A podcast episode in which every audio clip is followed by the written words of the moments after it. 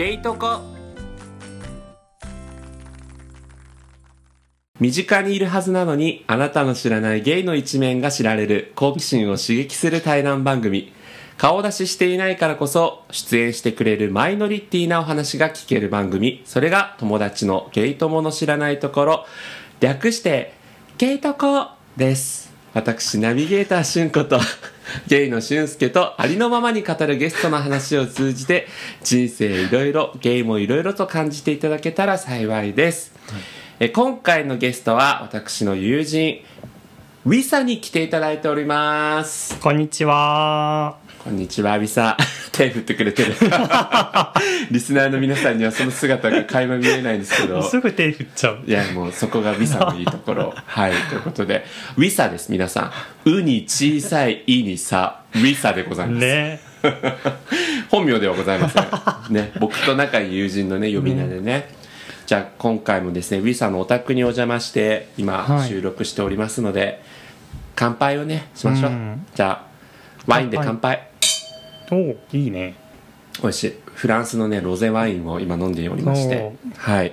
素敵なのをお持ちいただいてありがとうございます。ざいえいえ。フランスワインを持ってきた理由をちょっとね 後でも触れると思いますんでよろしくお願いします。ねよろしくお願いします。じゃあまずですねリスナーの皆さんにこうウィサってこんな感じかなっていうのをなんとなく想像していただくためにまずは一問一答のコーナーを やりたいと思います、はい。よろしいでしょうか？はーい。では一問一答。まず1問目はウィサの身長体重を教えてください。身長170、体重は62 62くらいです。はい。ウィサはどの芸能人に似てると言われますか？そうですね。誰？あのーくるりの岸田さんとか、ボーカル？ボーカルの人、うんうんうんあと髪長い時あったんで、うん。あの何でしたっけアジカンのごっちさんとか、お父さん。ボーカルですねあ、うん、アンジェラ・アキって言われたこともあります。でもこうあれよね三方とも眼鏡かけてるところ。あそう、ね。そうです。共通点で今日も黒縁眼鏡かけてい。ますが、はい。メガネはアイデンティティだと思うんで。そこもアイデンティティ。えー、そんな感じだそうです。似てる芸能人。はいじゃあ続いて、はい。えーウィサがゲイだと気づいたのはいつですか？へえゲイだと気づいた。あのーうすうすそうかなって思ったのは、うん。小学校高学年の時で、あの陸上部だったんですけどほその短パンから伸びる足とか、うんうん男の子のね。そうそうそう、そういうのにその向こう側とか そういうのをこうこうこう目をこう光らせてたのが自分はあったんで多分そういうとこから興味は湧いてたんだと思います。なるほどね。はいはいはい、うん。あとその胸板の凛々さとか。さあー。じゃあやっぱり女の子の胸とかじゃなくてやっぱ男の子そのうね。そういったところに目がうん向きがちで、はい。そんな小学生中学生ですね。うんどうなんかその自分のセクシャリティに関して悩んだこととかありました？セクシャリティに悩んだことは、うん。なかないないことはないですけど、うん。そのもっと後ですね。やっぱ自分がゲイってな知ってうん。その例えば多感な時期じゃないですか？うん。中高って、で家にパソコンがあって、うん。そのゲイの掲示板とかをうん。こう調べたりしてて、はい。でもその時って自分がその何か肉体関係を持ちたくて調べたとかじゃなくて、うんうんどうこう友達がいたらいいなとか、うんどういう世界があるかわからないからっていうググったことあったんですけど、うん。それが親に見つかっちゃっうんてなんか誰か家の家のパソコンで出会い系サイトとか使ってるでしょ？みたいな。おやばいじゃん、うん。結構僕も修羅場でね。そうそうそう。でもう僕全部バレたと思ってうん。自分がゲイであることも親にバレたと思ってそこで全部トロっていうかカミングアウトフッとしちゃったんですよ。自分ゲイで自分はそんなそのセックスしたいとかじゃなくって友達ができたらいいと思ってうん。探してたけどって話したら「え？みたいな。うん。え男女の出会い系掲示板じゃなくてそっち？みたいな。中身までそんなに親がそうそうそう。見てなくてね。ただ出会い系っていう部そうそうそう。そ分だけどそれがゲイかどうか分かってなかうったそうそうそう。だけど僕は全部知られちゃったと思ったから。なるほどけなねげにも。うん。でそっから大変だったよね。そうね。親としてはあウィサなんだっていうなんかさそのサイトを見てた人っていう告白では全然違う違部分のカミングアのウトがあったみたいなね。でも治るんでしょみたいな。ああそのまだわ多感な時期だから分かんないから女のの子を好きになるように頑張りなさいみたいな、うん。結構そういう論になってきちゃって、うんまあ、そこから結構大変だったっていう。そうね。だから自分がこう小学校中学校の自分がそうかもって思った時ははい。別になんかそこに対してネガティブな感情っていうのはそこまでそう自分自身はなかったけど周りのねそうね。身近な家族の反応とかでうん。ちょっとこういざこざがあってと。あったねいやーわかりますよ。私も母親にねちょっと否定されがちな面があったからこう見えて。そうですか。そうそうそうそうね。いやちょっとそこの部分もう語ったら20分30分もうすごい長いことになるね。そうなっちゃうんですが。ありがとうございます、はい。ビサの一問一答っていうことでね。すいませんちょっと長くしゃいべっちゃや長く全然長くない。そんなことない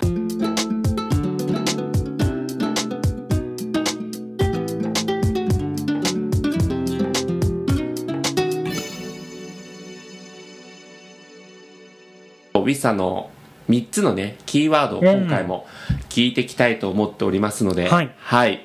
ではまず1つ目のキーワードは何でしょうか、はい。うんとジュエリーですね。ジュエリー。宝石です。それ以外何があんのって感じだけど。ジュエリーね。ジュエリーね。なんか男でうん。宝石とかジュエリーってキラキラって何って皆さんに言われるんですけどあーあそう？うん。結構さこう女性のものっていうイメージが今でこそね男性が真珠つけたりとかそのこういろんなキラキラをつける時代になったと思うけどもやっぱり自分がまだ子供だった頃っていうかはあ男の子なのにみたいなのはやっぱあそうかそうか、うん。じゃあウィスはもう子供の頃からジュエリー好きだったんだ。あもう、うん、そうね。その語っ語っちゃうけど、うん語って。ね 語る番組だから語って。あのねあのまあ何が影響があったかって考えるとやっぱりその両親がこう美術館とか博物館に連れてってくれる家庭だったのかなっていうのはんあって、であのこういろんなこうものを見ていくうちになんかキラキラしたものにこう吸い寄せられるようになったうんうんですよ。うんあの王冠とかさ、うんうんうん。昔のヨーロッパの中世のとか。とかとうんうんか、それもそうだしそのスーパーのちょっと大きいデパートのこうキラキラしたショーケースとか、なんか実際のね。そうそうそう、はいはい。そういうのもこうへばりついて見るみたいなあ子供だってでやっぱりそのキラキラしたものとかジュエリーに携わって生きていきたいと思った時に、ーうんたまたま小学校の5年生の時にあの自分自分愛知出身なんですけど、うんうん。その名古屋のこうアンティークジュエリーのお店の方としうん。知り合うことができてでそこでちょっとジュエリーのこう勉強というかまあ実際のお品物を見たりとか歴史とか本を見せていただいたりとかそういうところからちょっと入ってって。えやっぱねキラキラした本物のこうジュエリーってアンティークではありますけど、うんうん。すごいこう興奮したのを覚えてます、あそう。そうアンティークのジュエリーショップの店主さんもさこんなちっちゃい子が好きなんてみたいな感じで嬉しかったんじゃない？向こうも本当にうん。その、たおそらくすごくこう嬉しかったんでしょうね。っていうか、ねもう今もこう交流は続いていあて本当、うん、あのまあ私としては恩師って恩師の人っていうふうには言ってるんですけど、ううんん本当にいろいろなのであの、まあ、ちょっとねラジオだと見えないですけどそこにある本の数々は。そうなんですよ。ミサのねこの今あのキッチン前のこう机のスペースから隣の部屋行くとめっちゃ本棚がブワーって並んでてそこにジュエリーの本がたくさんあるっていうね。そうなんですそうなんです。あ全部そのまあブランドさんのものもありますけど、うん。こう100年以上前のアンティークのこう歴史本だったりとか作家さんのこう資料みたいなのとかをちょっと譲り受けたので、ええまあ、それでちょっと、まあ、今も勉強しながらね。うん。結局ねでもそのさ小さい頃の夢のさ、はい。ジュエリーを携わっていきたいっていう夢を見事に今そうなの。ちゃん 急にホゲがなんか出ちゃったけどいいよいいよいいぞジュエリーの仕事にちゃんと携わってらっしゃって、なんか本当にだからそういう意味ではねすごく恵まれた人生をねあの歩ませてもらってるなって思いますね、うーん、、はい。やでもなんか なんでしょう。ジュエリーの仕事ってまあ例えばそれを作るとかさ、うんうんうん。あのーなんだろうね。その流通に関わるとかさ、でウィサのね場合は、まあ、実際こう販売する側で、側でお客様にこうそご紹介していくっていうお仕事だから。そのもともとはやっぱりこうクリエイトする側、うんこう作る側とかデザイナーさんになりたいっていう気持ちはもちろんあったんですけど、うんそのそれが 具体的に考えたのはやっぱ高校生とかだと思うんですけどいやそういう道に進むにはやっぱり美術大学とか芸術大学とかに入った方がいいんだろうなとか。なるほど。でもそこに行くまでの自分はこう勉強とか画塾とかに行ってないことを考えると、まあ、諦めたって言ったらおかしいけど、うん。そういう風じゃない形でそのジュエリーに携わることできないかなって思った時にやっぱりその語学をやって、うん。そのどの国の人にもあのちゃんとあの販売できるみたいなそうん。の営業としての道をもあってもいいいいのかもと思った時うに、ん。まあそれでそのまあ僕の中ではジュエリーといえば、まあ、英語ももちろんですけど、まあ、フランスのバンドーム広場パリのバンドーム広場に、ね、カルティエとかもういろんなこう名だたるブランドジュエラーがいっぱいいるわけでそのああじゃあフランス語をやってみようってなってそれで大学はフランス語をちょっと勉強したんですけどそうよね。あそっからね無事今はあの営業販売側としてジうん。ュエリーに携わらせてもらってうんね 急におばさんが出ちゃったけどなんか。えどうですか？でもそうやって夢におもうね小さい頃から思ってたそういう仕事にこう携わっててどう？やっぱりその仕事に対する熱量は負けないっていうかうん。そういう自分周りにやっぱりいろんな方がいらっしゃってもう TOEIC 満点なんですとか、うんうん。もうあのご家族でやっぱりその裕福でいらっしゃってこうジュエリーが周りにある状況で育ってる方もいるし、うん。そういうこういろんな中でやっぱり自分も何かこう自分に自信を持ってこう働かないといけないって思った時に、うん。そのジュエリーに対する熱量とかアンティークジュエリーこんなに勉強してきたとかなんかそういうその自負みたいなのをやっぱ保って向き合えるのはうん。大きいかなと思ってて。そうね。なんかだから楽しいよね。楽しい。うん。なんかウィサの場合はじゃあ周りが与えてくれた環境というよりは、はい。自分でやっぱ武器を作ってったっていうね。まあ、あのねもちろんご縁とか出会いもあるけど、うん。それを、うん、ものにしていったっていう。感じがするかも。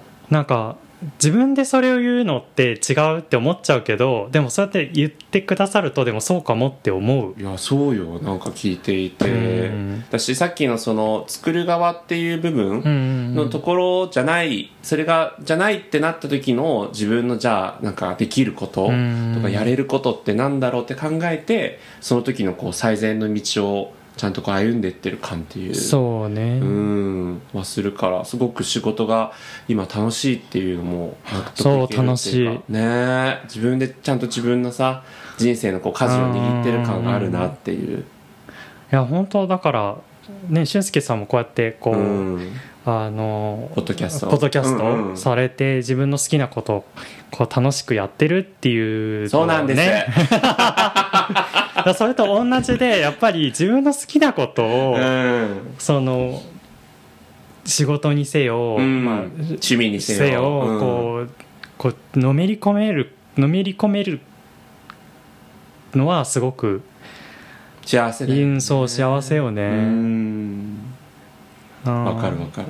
楽しい。ねだからそういう面ではこうすごくウィサはまあもはや年齢関係ないけどなんかすごくねうん。リスペクトしてる部分がやっぱあってえ本当ですか？そうよやっぱ仕事に関してはさ、い。ちゃんとこう真摯に取り組んでうん。別にその仕事をなあなあにやることがなんか決して人としてダメとかそういうことは一切ないんだけど、ね仕事もちろんだるみたいな時ももちろんあると思うしあもちろんもそうそう。なんだけどなんか本当にそういう面でなんかあのすごくそこの部分をねなんかこう実際に働いてる現場を見たわけではないけどうん。ちょっとこう話をこれまで聞いてただけでもそこ伝わってきてたから。ありがとうございます。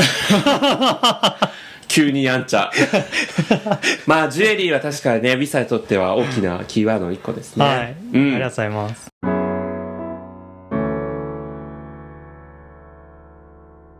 二つ目のキーワードいっちゃいましょう2かつ目は何だろう？チェロとかかな、そうねチェロ。これはね。ね。なんだかんだ。中学の部活からなんですよ。あやり始めたのは、うん。なんかその普通中学校の部活っていうとその吹奏楽部、うんうん。とかマーチングとか、まあ、ラッパー笛が主のこう団体が音楽団体が多いと思うんですけど、うん。たまたま弦楽部みたいな、うーん。オーケストラ部って名前ついてるんですけど、その部員が少なすぎて弦楽器弦楽しかこう集められないみたいな、はいはいはいはい。で一応楽器が外学校楽器があったから、うん。それでなんかチェロかコントラバスがいいですって言ったら「うん。お前はチェロだ」って言われて。へええどうしてさこうバイオリンだったらさまだ馴染みがある楽器だけどチェロとかコントラバスってなんかそこはなんかきっかけがあったの？そこに惹かれる理由は。なんかおじひおじいちゃんって言ったら あれだけど祖父が どっちでも大丈夫です。面接じゃございませんのでどっちでも大丈夫です。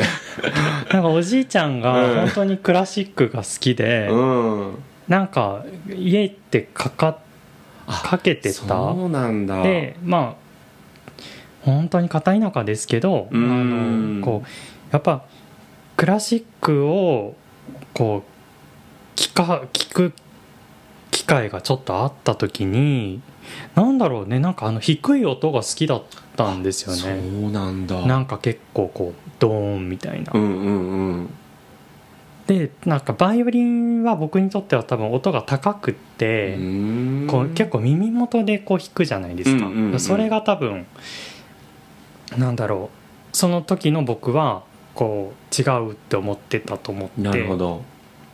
でチェロにしたのかな、ん。なるほどね。でじゃあ部活で始めましてで高校？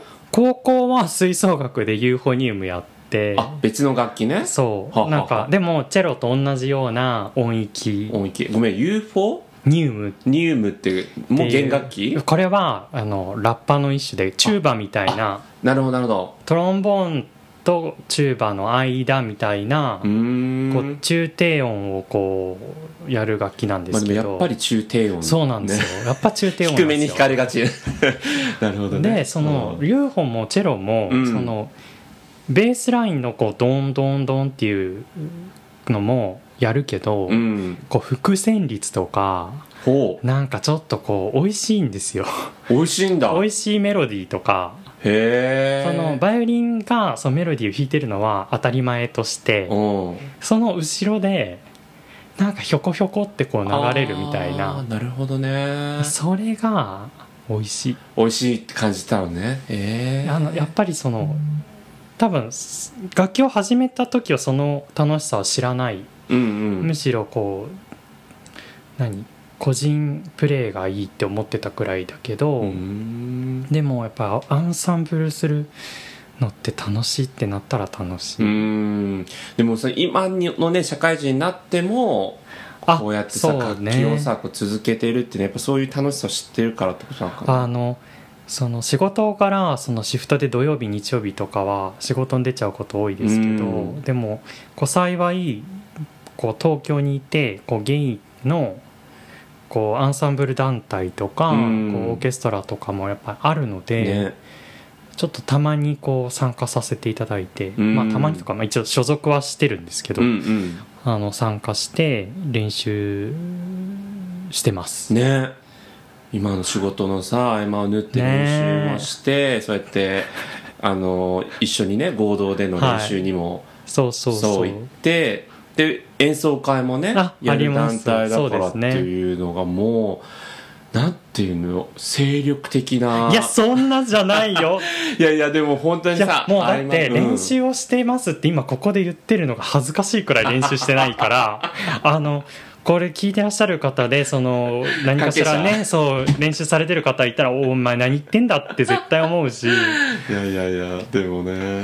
本当そうです。いやなんか何が言いたかったかってやっぱりいまだにこうすごくずっと好き？学生の時からずっと好きで、楽器ってすごく羨ましいなって思うの。なんかやれない自分からするとそういう、まあ、一芸でもあるし、はい。そういうものでこう人とのつながりも作れるしこう表現するっていう意味でさ、そうですね、うん、こう何かできてるっていうのがなんか羨ましいなっていううん。かっこいいなっていう。あありがとうございうます、やっぱそうね。なんかその楽器ができるっていいなっていうか、ね。その別にこう何がどうするとかじゃないんですけど、うんうん。こう自分で音出してその譜面見て、あこの聞いたことある曲のメロディーがこうやって弾けてとかっていうのは楽しいよね。なるほどね、上達もこう感じるしとか、うん。ね、上達しなきゃいけないのにね。そんなになんかあの責任感感じなくて大丈夫だと思うんですけど。まあでもそうねあのチェロ。えこのお家にもあんのかな？ああります。ああのねあのあ押し押し入れの中にはいはいはい。クローゼット。にクローゼット。ごめんなさい。いやごめんなさい。僕も本当にドラえもん世代と言いますか、はいええ。クローゼットの中にねあって。いやー結構大きいじゃないですか。あめちゃくちゃ重いのね。よねああいうのたまに電車で持ち歩いてる人見かけるけどさもう素人からするとさなんでちっちゃい本にしなかったんですか？みたいな思うわけ。いやでもやっぱそのねね。低音の魅力があるし、チェロのたチェロってでも本当にすいません。マジで受け売り素人の発言なんですけど、はなんかセクシーよね。いエロいよね。エロい。本当になんか弦楽器の中しもちろんすみません。知らないよ。他もいろいろあると思うんですけどでも素人素人からすると一番エロい気がするあのさくびれとかもあるじゃない？あフォルムもあるのか、うん。エロさも。色もあ色じゃない。音もその高音域もすごくこう馴染みがなんか人間の声と音域が似てるらしい。なんか聞いたことあるかも。そう。でその低い音とか高い音もこううん。似てるから心地よく耳が受け入れるなしるほどね。低い音はものすごい低いからもうちょっとグロテスクなはいはいはい。こう音とかも出せるからそののなんだろう幅のある感じがすごいいいいよね。いいよね。うんなんか。やっぱだから弾いててさ、うん。まあ、自分の楽器だからってのもあるけどうん。こう可愛いみたいな。あ ペトペトペトみたいなのはたまにへあります。ーあーいいね。いやーだからもうウィサのね演奏してるとこも見ましたけどあーありがとうございます。エロかったです。そんなエロさを感じていただくほどのそんいやいなやいやあれはいないやいやもうウィサ史上一番エロい時あるから。そうそうそうそうそうそう。ねえ。素敵ですよ。やっぱ楽器弾いてる人はかっこいいですよ、うん。ちょっとねポイント高いよね高いよね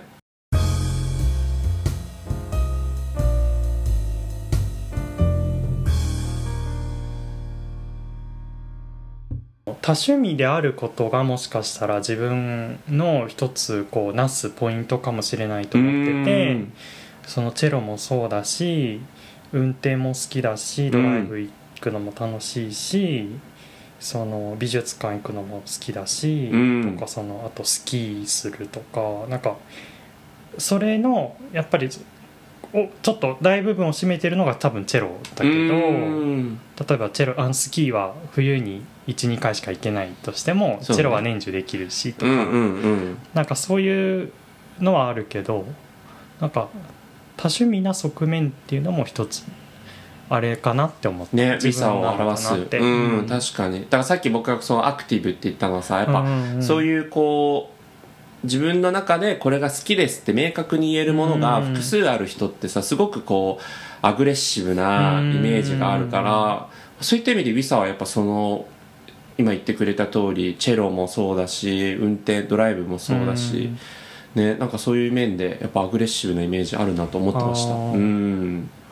そうですね。ね。なんか結構やるやりたいことをやっちゃう。そうだよね。いやいいじゃんなんか。なんかまずいろんな人がいてさなんかこう、自分がこれが趣味って言えるものがないっていう人が多いっていうか、はいはいはい。で僕毎回言ってんのそういう人いると。趣味に対してのハードル高すぎですって。あーいやだからそう本当にそれ思うめちゃくちゃ思うそんなこと言ったら僕のチェロとかもこんなハエが飛ぶような音出して趣味だなんてとかって言われちゃうし。そんな自覚しなくてもいいけどだからチェロの、を趣味ですって言ってる自分のレベル感とか置いといて、やっぱ自分が好きだよって言えることが大切かもしれなくて、そだってスキーもその確かにこう子供の頃から言ってたかもしれないけどじゃあ今大人になって行く回数なんてそんなううん。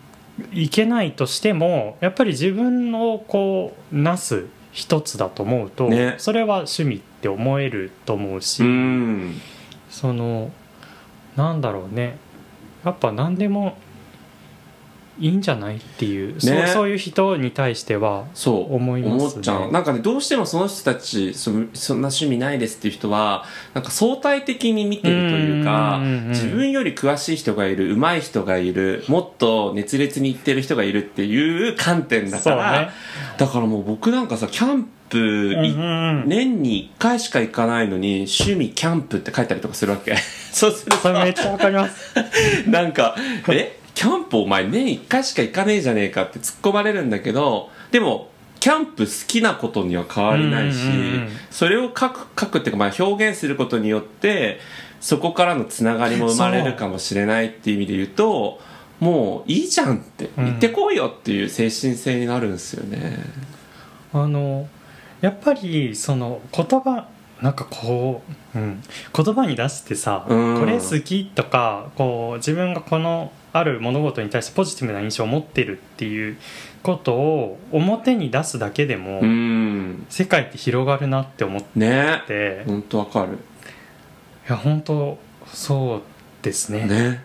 それをやっぱ実感したことも今まで。ああそうよね。だからそのだって音楽って本当にそうでうん。そのチェロとかもちろんやってる人口が少ないから声がかかるってこともあるかもしれないですけどそのチェロを好きでどこかの団体でこう所属してやってるからえじゃあこっちも出てみないとか、こっちのアンサンブル一緒にやろうよとか声かけてもらえたりしてやっぱそれってすごく嬉しいし、ね。でもその自分もそういう人たちを求めてるわけうんうん。よやっぱり好きなことを一緒にやれるってそんな楽しいことないうん。それはすごくこういいなって思ってます。なるほどね。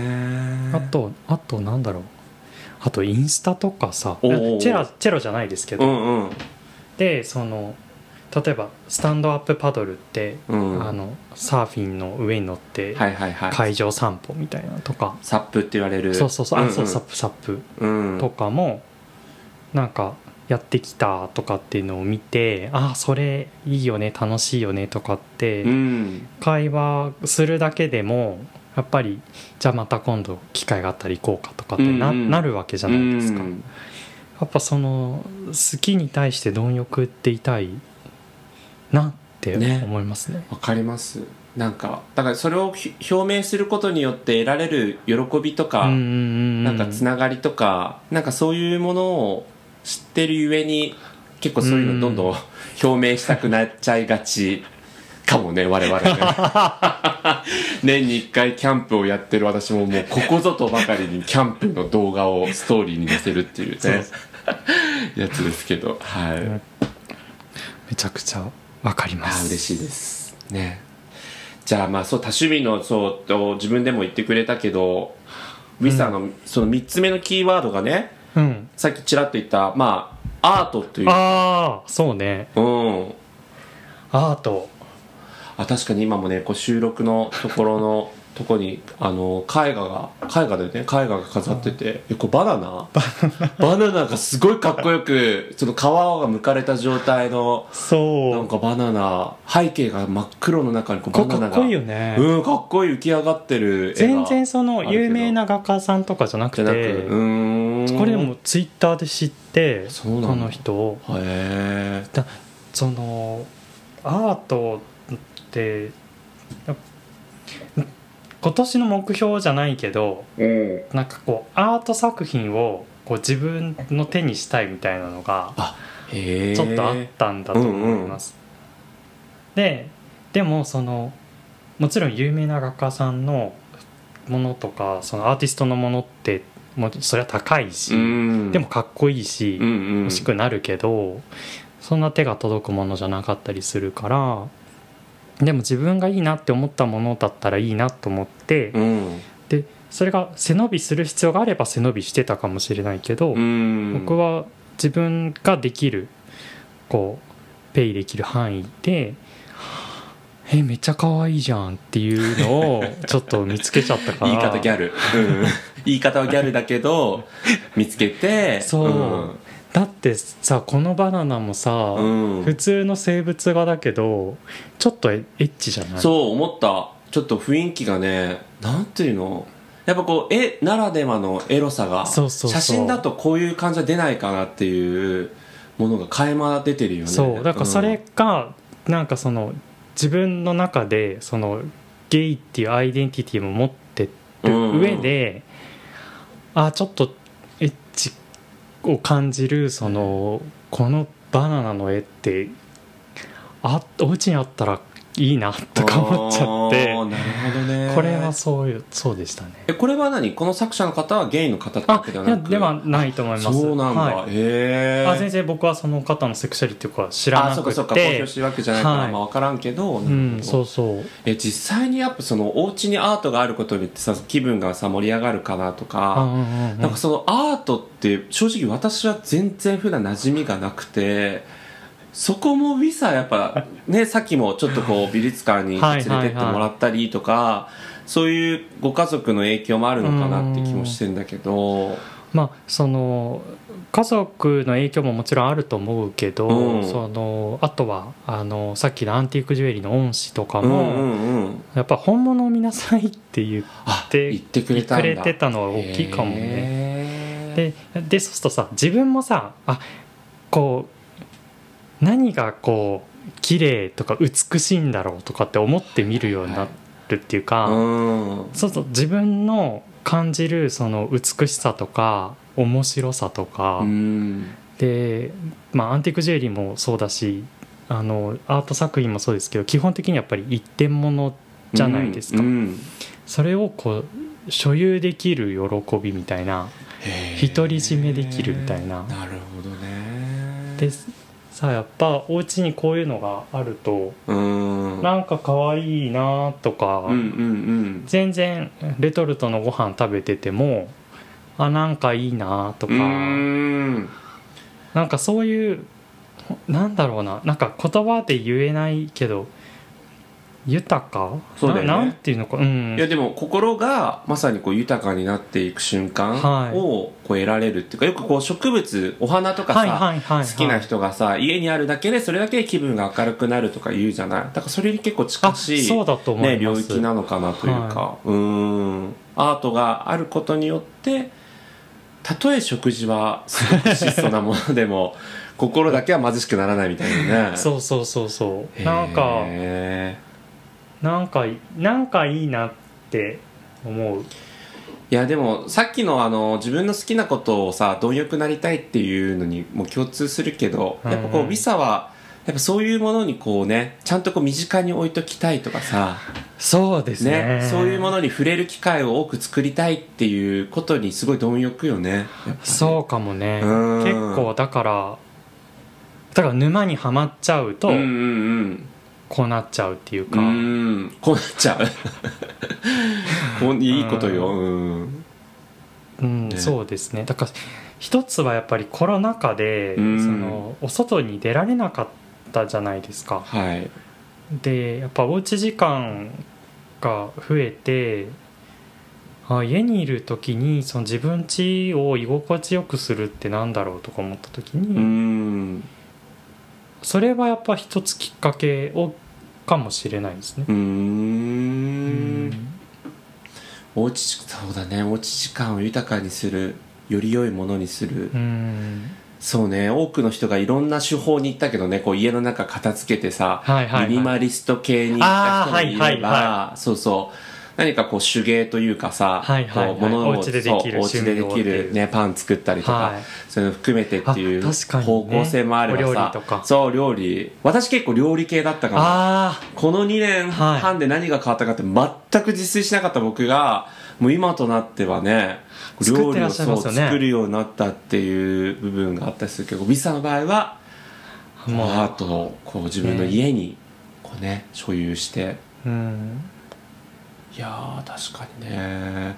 なんかこれだけはやっぱりさこうもちろんこの家の中で溶け込んでるんだけど、うんうん。なんていうのこう日常のこう生活道具ってわけじゃないじゃないですか。極論言うとさこれでなんか飯一こね一口も食えないじゃないですか。正直包丁みたいに実用的じゃないしみたいな。そうそうそうそだけどこれがあることによって得られるものみたいなうね。ね。ものがあるってことよね。うんそうねああなるほど。なんか家に一個もアート作品ないけどなんかちょっとあこれ素敵とかこれかわいいみたいなのあったらうんなんか買ってみようかなって思う気になってきた。あぜひ。うーん。いやなんか別にそのアート作品ですって売られてるものじゃなである必要はないと思ってなるほどなるほど。うん。小さな器とかその牡蠣とかでもその何かめでられるものが家の中にあると牡蠣あ牡蠣ってあのフラワーベース？あフラワーベース。あはいはいはい,、はい花の器牡蠣 そうそうごめん。あ言わないっけ？いや今度ごめんなさい。僕の語彙力がなさですえ待って。まああじゃあちょっとあうんうんうん。ねいや大丈夫。うんととかかあるだけでも。でもうん。そのうね。なんかいいんじゃないかなとかね。いやだからそれこそ今ちょっと見渡してみたらさお花もお花？うんお花も飾ってるしその素敵な花瓶に飾られてるんですけどその奥にあるさあのなんていうの？細長のさ夜間っていうかはい。コーヒーポット。コーヒーポット。失礼いたしました。夜間って言いますこの表現。コーヒーポットもね色合いがねすごくねこう上品なねなんていうのかな紺色じゃないんだよな、うんね。緑色と紺の間というか上品なコーヒーポットあるね。昨日おばさんみたいになっちゃったけど。いやだからそれがそれもっていうか、うん。そのさっきのアートもそうですけど、うん。そのなんだろう。あのやっぱコロナ禍で、ちょっと待ってくださいね。整理しますね。うん。もともとお洋服やっぱ好きで服めっちゃ買ってたけどうんコロナ禍で例えば20年の春夏の服買ったのにどこも出かけられないじゃんってなってでお家にいる時間がやっぱあってそのお洋服にかけるんじゃなくて何かこう家の中をより豊かにしたいって思った時にたどり着いたなんかそうこういうその歩行の雑貨もそうですけど、うん。そのこう家具だったりとかここら辺のヴィンテージの家具とかもやっぱねそういうところに行っちゃったっていう。なるほどね。ね。いやー来ましたねヴィンテージ家具っていうもうキーワードも出てきたけじゃどあさ本当さそんなね。え？それでダメよ相対的な その今なんか今相対的観点が今出てたよ今。大丈夫です。リサが好きなものなんだからいやちょっとヴィンテージ家具についてねこの後に聞きたいと思うんですけど、うん。3つのキーワードジュエリーチェロアート。ああね。いやいいね。どれも本当リサが好きなもの心が躍るものっていう感じが共通点としてはするかなってとこで。なんか仕事においてもこうプライベート面においてもそれにこう囲まれているひとときを過ごしてるっていうのは本当に幸せな人だなっていう。あーありがとうございますハッピーです。恐怖。恐怖。ハッピーネス生ハピネスが聞けてよかった。はい。というウィサの3つのキーワードを教えていただきましたけども。はい。なんかすごい本当ハッピー野郎だよね自分。いやいやいいのよ。いいことじゃないですか。すごくいいことよ。後半は後日配信いたします。どうぞお楽しみに番組では皆様からのメッセージをお待ちしていますメッセージをお送りするには番組概要欄にあります Google フォームまたはゲートモレディオアットマーク Gmail.com G-A-Y-T-O-M-O-R-A-D-I-O ゲートモレディオアットマーク Gmail.com までお寄せください。またツイッターもやっております。えこちらも番組概要欄にありますので、ぜひフォローやえリプライなど皆様のメッセージお待ちしています。えこれまでのゲストのこの話が良かったとか、えもっとここが聞いてみたかったなどといったメッセージありましたら、直接ゲストの方にお伝えいたしますので、どしどしお待ちしております。